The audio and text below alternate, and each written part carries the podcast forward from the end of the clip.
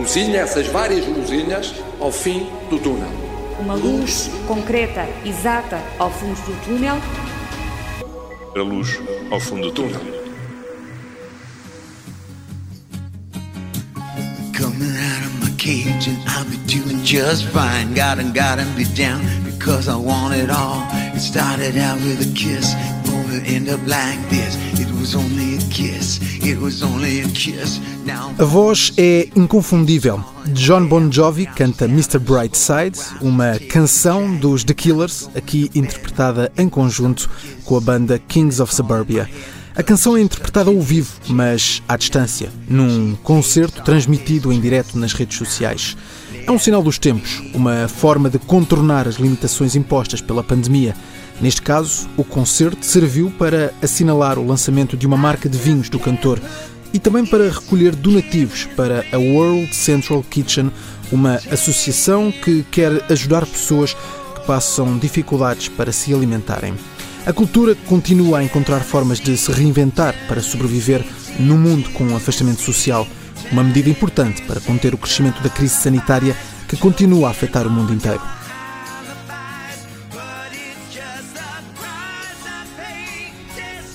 Neste mês de agosto, que é habitualmente marcado pelo período de férias, o turismo interno é a nova tendência. E com isso, várias zonas do país estão até a receber mais pessoas do que seria habitual. Acontece, por exemplo, na zona do Jerez ou na já famosa Rota da Estrada Nacional 2. Apesar disso, o novo coronavírus continua a ensombrar vários pontos do país. Esta semana, o Alentejo, uma região que conseguiu resistir aos meses mais críticos da pandemia, passou a ser uma das principais preocupações das autoridades de saúde. Depois da polémica com o lar em Reguengos de Monsaraz, surgem agora surtos em Mora e em Montemoro Novo. No espaço de dois meses e meio, o Alentejo registrou o dobro de casos que tinha registado nos primeiros três meses de pandemia em Portugal. O verão está a chegar ao fim e as autoridades de saúde começam já a preparar os meses de outono e de inverno. É preciso definir uma estratégia para lidar em simultâneo com a Covid-19 e a gripe comum, duas doenças com sintomas semelhantes. Com as férias a acabar, no mês de setembro, milhares de crianças e jovens regressam às aulas e possivelmente também às atividades extraletivas. Hoje olhamos para o desporto e para os riscos e cuidados a ter no regresso destas atividades.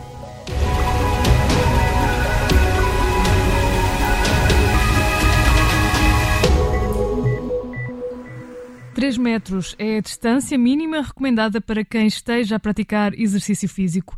Quem não esteja a realizar exercício deve continuar a manter pelo menos 2 metros de distância. A Autoridade de Saúde detalha que o número de participantes nas aulas de grupo deve ser reduzido para ser melhor manter o distanciamento entre todos. Já as sessões de treino ao ar livre devem privilegiar espaços com pouca movimentação de pessoas. Informa ainda o comunicado, os espaços devem garantir o fornecimento de equipamentos de proteção individual aos funcionários. O uso de máscaras vai ser obrigatório, excepto durante as aulas que impliquem a realização de exercício físico. A Direção-Geral de Saúde recomenda ainda a marcação online de aulas e treinos e a não retoma de sessões de grupo dedicadas a grávidas, idosos ou pessoas com doenças crónicas. As recomendações da Direção-Geral de Saúde para a prática desportiva foram publicadas no final de maio. A jornalista Teresa Borges detalhou, na altura, estes conselhos da DGS. Em março tinha sido dada ordem para interromper todas as atividades, mas agora já tem autorização para retomar e a partir dos próximos meses espera-se um regresso à normalidade, principalmente no que toca ao desporto jovem. Numa altura em que os clubes e associações preparam esse regresso, continuam a surgir muitas dúvidas sobre os riscos destas atividades. João Becker é médico especialista em medicina física e de reabilitação. É também diretor clínico no Centro de Alto Rendimento do Jamor, no Instituto Português da Juventude e do Desporto. E no episódio de hoje ajuda-nos a explicar as várias recomendações para a prática desportiva entre os mais novos.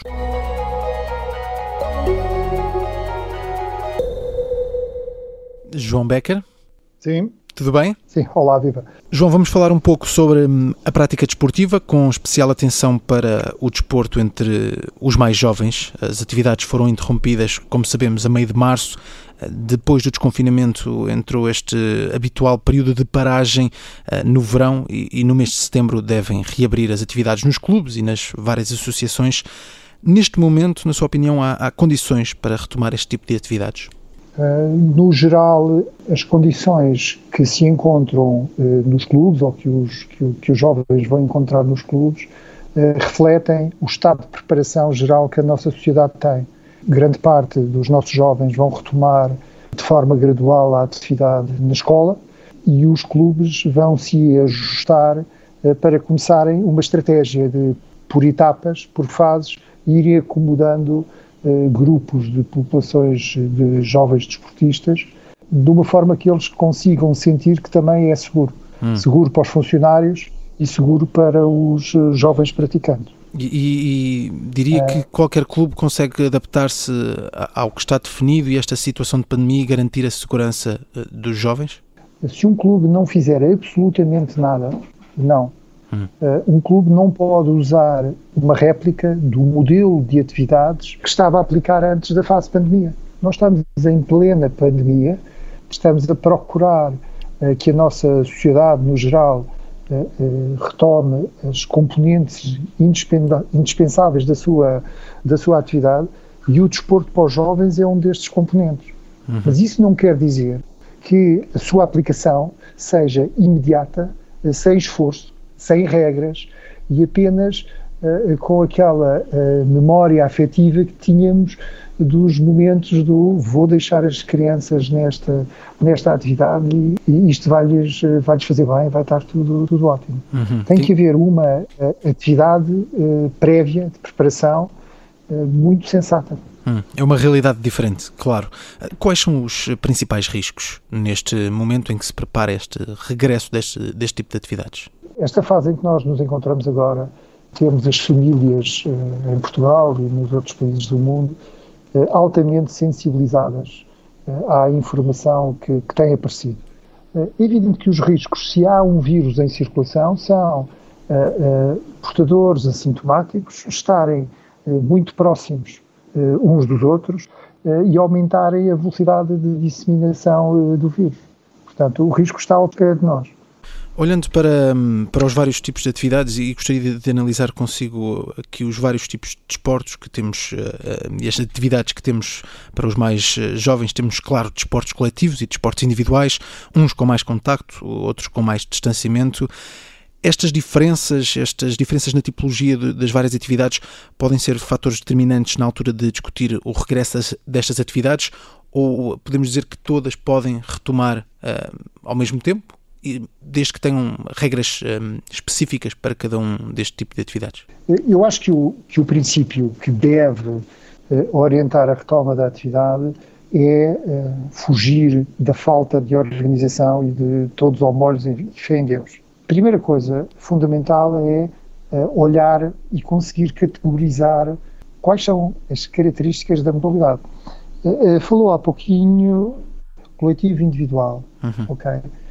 Coletivo individual já está a, a, refletir, de certa maneira, se nós temos um grupo ao mesmo tempo e se a atividade que praticam tem grande proximidade e se tem ou não contacto, se tem ou não partilha de, de objetos. Mas existem desportos individuais que são de enorme contacto, por exemplo, determinados desportos de combate. Portanto, estes eh, critérios vão ser fundamentais para desenhar os primeiros passos uhum. de porque a retoma para os atletas, uma fase competitiva mais avançada, já foi altamente preocupante e agora já é possível vislumbrar como se faz.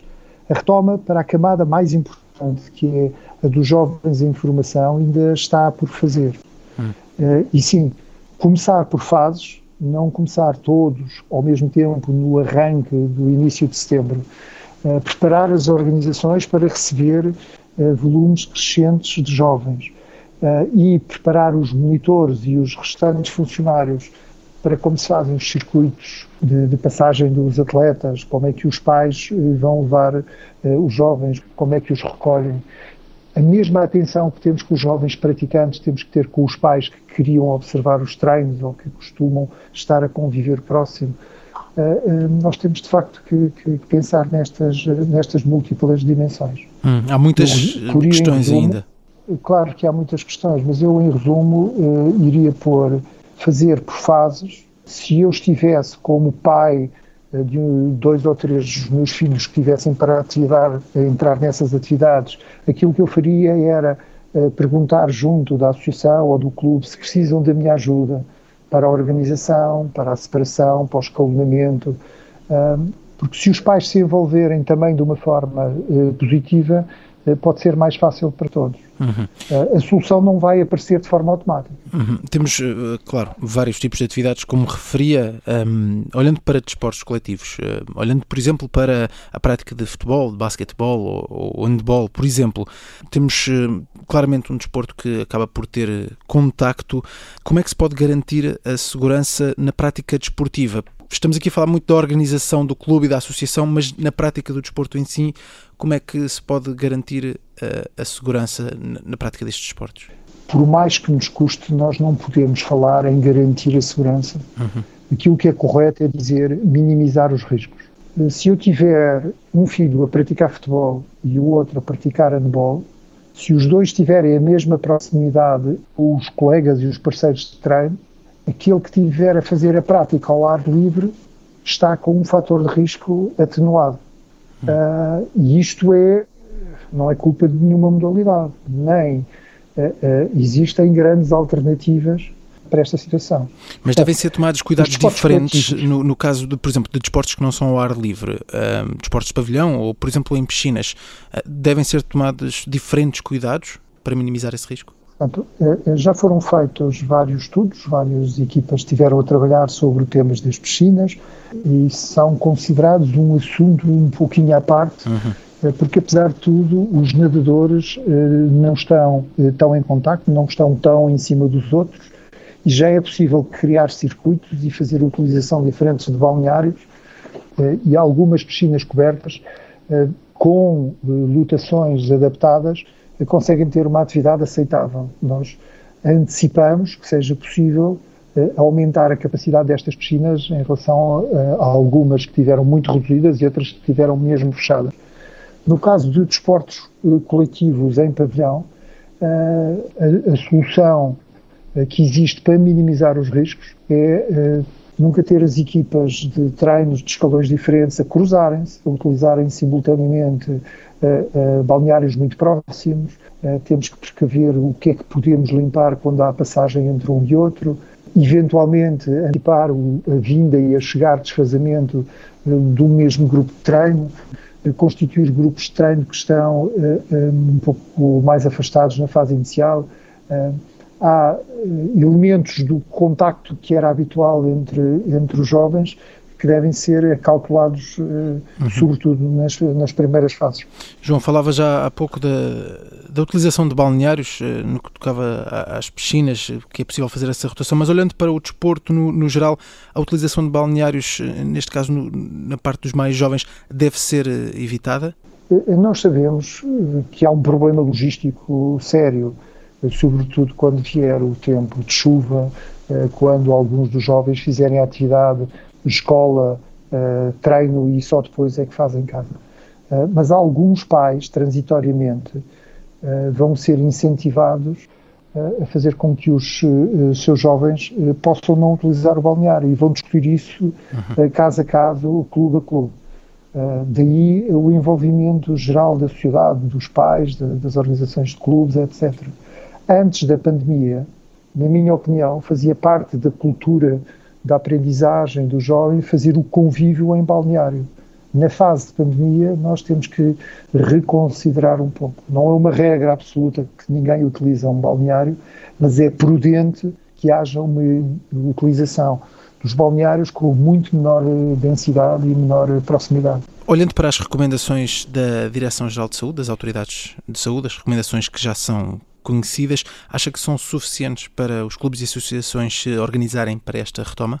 Eu, eu tenho quase a certeza e há informação eh, de que eh, novas especificações estão eh, para sair muito em breve e que algumas dessas orientações da Direção-Geral da Saúde virão ao encontro do que é ou do são as necessidades destes, destes universos. Porque o desporto federado não é só uma ou duas modalidades de alta competição, são enormíssimas clubes, associações, atividades dispersas por todo o país em diferentes modalidades. Portanto, eu não iria adiantar porque temos a informação que está para sair muito em breve, em 24, 48 horas, novas orientações da DGS, que são especificações avançadas em relação à orientação 030, que até agora é a orientação que, que, que tem uh, suportado eh, as, as, normas e as defesas para a prática da atividade desportiva. Portanto, novas recomendações, ou pelo menos recomendações mais detalhadas sobre um, ehm, o que pode ser este regresso à atividade desportiva e que podem ajudar aqui os clubes e as associações. Olhando aqui para o trabalho também do, do Instituto Português do Desporto e da Juventude um, ehm, e todo este trabalho de preparação e de ajuda que têm feito aos clubes e associações, que, que recomendações deixa a quem está neste momento a preparar esse, este mês de setembro de retoma ou estes próximos meses de, de regresso à atividade? Aquilo que eu recomendava uh, uh, fortemente, e, e, eu creio que, que algumas uh, orientações concretas, como disse há bocadinho, vão surgir nos próximos dias, é fazer uma parte do trabalho de casa. No, no Centro de Alto Rendimento do Jamor, porque nós tivemos que ainda em, em estado de emergência preparar a retoma dos atletas de, de alto rendimento, adotámos uma metodologia eh, que consideramos que resultou bem e depois eh, colocámos à disposição de quem queira eh, esta metodologia. Eu posso citar o site onde quem nos esteja a ouvir pode ir procurar estas documentações, que é ipdj.gov.pt barra covid-19 desporto e, e encontrarão lá alguns documentos que são eh, conselhos para como caracterizar a sua modalidade, como elaborar uma eh, matriz de risco, como antecipar quais são as medidas que devem ser tomadas. E estas questões podem parecer extraordinariamente complicadas, mas não são tão, tão complicadas assim. Uhum. Eh, nos últimos meses, nós assistimos a nossa sociedade a ter mudanças comportamentais coletivas e individuais que eram impensáveis há um ano atrás. Nós, se hoje pedirmos aos pais dos nossos praticantes para ajustarem esta ou aquela regra no sentido da minimização dos riscos do conjunto dos miúdos que estão a fazer a formação, eh, nós vamos ter uma resposta positiva. Se nós não tivermos nada preparado, aumentamos a desconfiança estamos a incentivar as pessoas para voltar a um mal e a um falso normal. Uhum.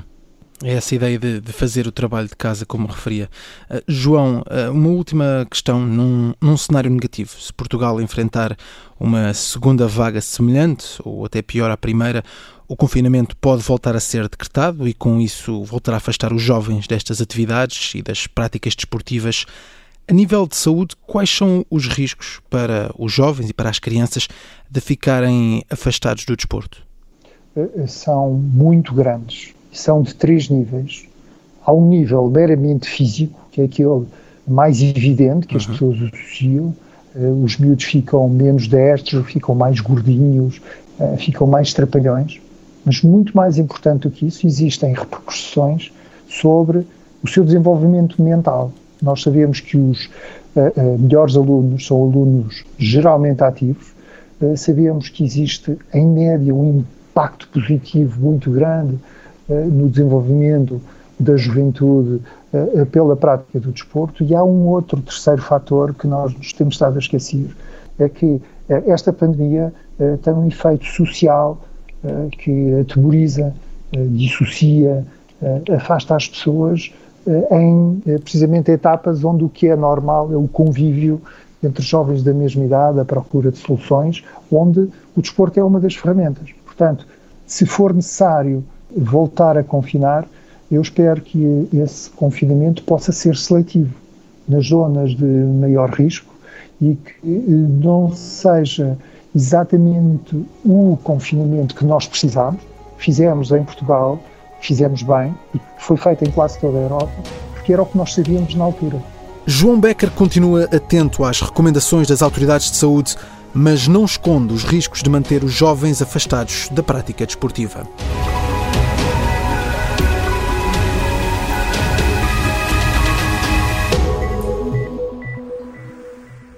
Depois da Rússia, agora é a China que garante já ter encontrado uma vacina capaz de combater a Covid-19.